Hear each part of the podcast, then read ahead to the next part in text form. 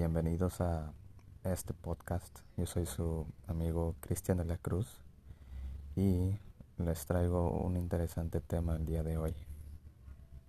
Hablemos de DC, Warner Brothers y el próximo DC Fandom. Bueno, la verdad es que está se siente algo extraño hablar así de DC, pero pues los fans están en toda la razón. Después de que la compañía que ha tomado decisiones a lo largo de 2021 pues quiera reivindicar su universo similar a X-Men Días del Futuro Pasado ahora usando The Flash. Em, y pues bueno eso puede significar dos cosas. O de alguna manera involucras las películas eh, las primeras del universo extendido de DC,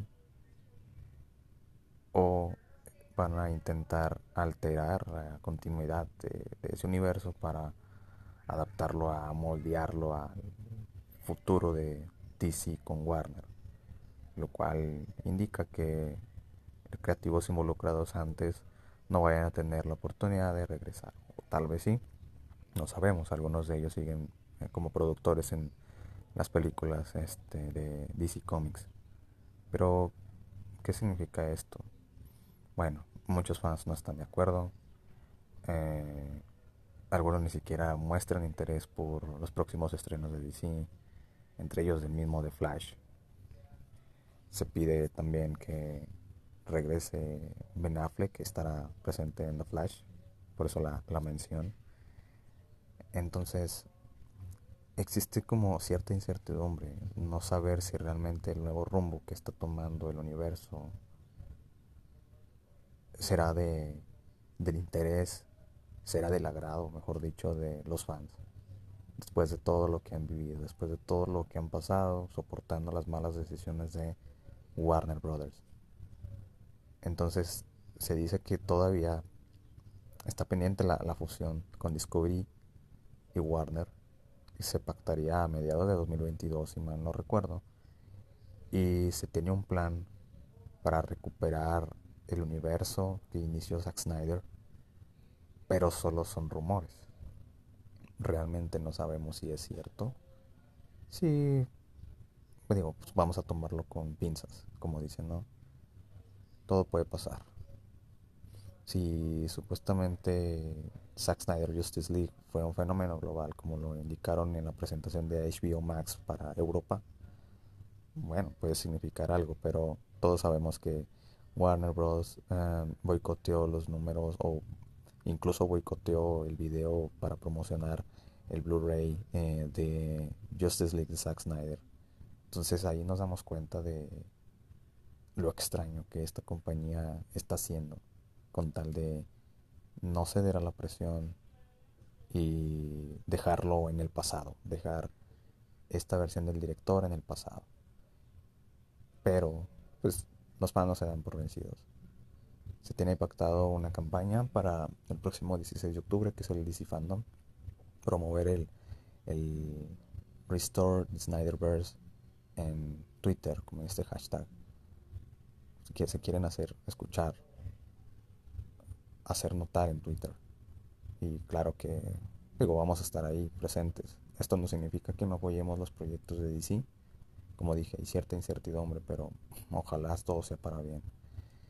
Eh, ese es el, plan para el próximo 16 de octubre. Y pues me imagino que también otro hashtag que estará presente es el eh, Release the Ayer Cut, que es sobre Suicide Squad de David Ayer que pues como sabemos también fue malogrado por, por Warner Bros. Eh, la película fue, terminó siendo editada por una compañía de trailers y ya sabemos en qué resultó todo, ¿no? Una historia completamente distinta, diferente a la visión del director y pues todos esperamos que Warner se pronuncie al respecto en, en el DC Fandom, esperando que así sea de alguna forma.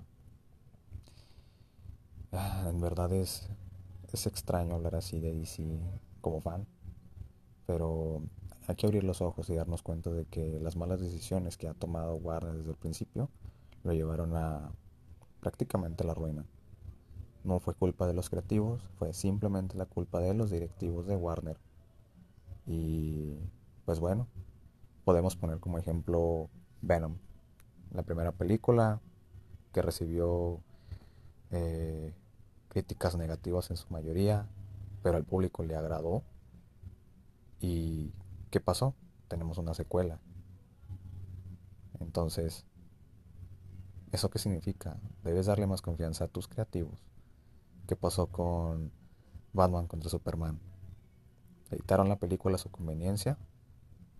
Resultó que él tuvo críticas negativas, pero al ver la versión extendida te das cuenta de que ciertos hoyos, ciertas opiniones que tenían los críticos estaban eh, presentes en esta versión extendida.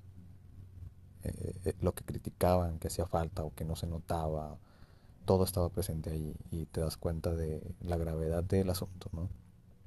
Limitar esta libertad creativa que sí volvió con James Gunn y The Suicide Squad, pero otra vez las malas decisiones de Warner provocaron prácticamente que fuera un fracaso, no por ser una mala película, pero por, creo yo, no saber darle promoción a esta película y que incluso en otros países se estrenara en simultáneo en cines y en plataformas digitales. Y eso propició que la película fuera pirateada más rápido de lo que se pudo haber previsto.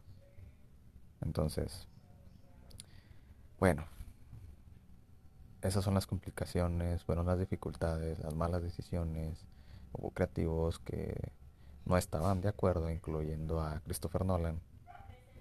Em, y pues bueno, no, no sabemos qué vaya a, hacer Warner al respecto, si vaya a tomar una estrategia similar a la de Disney con Disney Plus. Es decir, primero estrenas la película, dejas que se mantenga ahí en cines, creo yo que alrededor de un mes, y después la, la la publicas en tu plataforma de streaming. Por ejemplo, Shang-Chi va a estar disponible creo que el 12 de noviembre, si mal no recuerdo, en esta plataforma en Disney Plus. Pero vemos el éxito, el éxito que tuvo y nos damos cuenta de que la gente ya está dispuesta a volver al cine y, y que pues sí, llevarla al streaming si hay gente que no puede, si hay gente que todavía está preocupada por esto de la pandemia bueno, pues podrían verla en la comodidad de su casa, sin ningún problema, sin ningún inconveniente. Esos son algunos de los factores que afectaron a The Suicide Squad, entre otras películas de Warner este mismo año y pues veremos qué pasa en el 2022. No solo eh, con respecto a, este tema, sino lo que hablábamos al principio, que pues en realidad involucra todas las malas decisiones de Warner. Que ojalá y las próximas películas no sean tocadas por la compañía, dejen que los creativos hagan su trabajo y así todos, todos seremos felices. Directores, fans y quizás hasta ellos. Todo depende de la recepción, obviamente. Y de la visión que tiene este nuevo universo, que tiene una gran competencia de frente, que es Marvel y siempre la ha tenido. Eh, han hecho muy bien su trabajo y pues nada, lo tienen muy difícil, pero bueno, eh, es parte de, la competencia y es parte de darle a los fans, tanto de Marvel y DC, lo que merecen. Así, así es. Pues nada, agradezco su tiempo por escucharme, pasarse un, tiempo aquí escuchándome. Yo soy Cristian de la Cruz y pronto volveremos con otro tema que seguramente como geeks y fans de, del universo DC, Marvel, entre otros, les, les gustará. Muchas gracias.